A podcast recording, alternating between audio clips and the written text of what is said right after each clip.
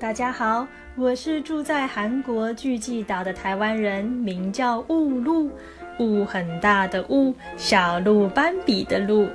今后会不定期分享家中童书绘本的小故事，不论是家中有幼儿的你，或是正在学习中文的你，或是压力很大需要放空脑袋瓜的你。不妨来放松个几分钟，让我们来一起听听一个个温馨又可爱的小故事吧。